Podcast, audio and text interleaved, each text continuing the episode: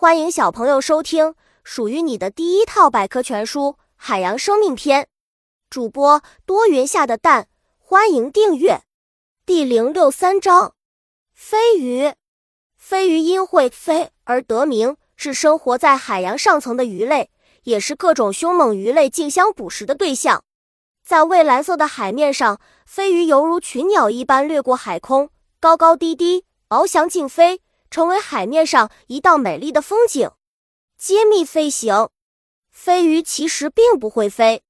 海洋生物学家认为，飞鱼并不轻易跃出水面。它们之所以要飞行，大多是为了逃避金枪鱼、鲨鱼等大型鱼类的追逐，或是受到了轮船引擎震荡声的刺激。小知识：飞鱼在空中最长能停留四十多秒，滑翔的最远距离有四百多米。长相奇特，飞鱼的长相非常奇特。它们的身体近似圆筒形，胸鳍特别发达，像鸟类的翅膀一样。飞鱼长长的胸鳍一直延伸到尾部，整个身体看上去就像人类织布用的长梭。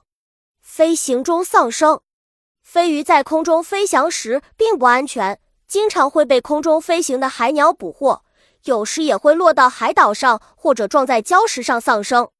晚上，它们的视力非常微弱，常常会跌落到航行中的轮船甲板上。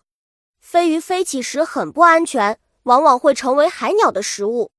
快乐飞翔，就算海面上海浪已经摇晃得非常厉害，我们仍能看到大群的飞鱼在大海上跳跃飞驰。也许对他们来说，飞翔便是一种快乐。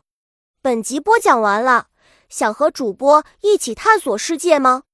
关注主播主页，更多精彩内容等着你。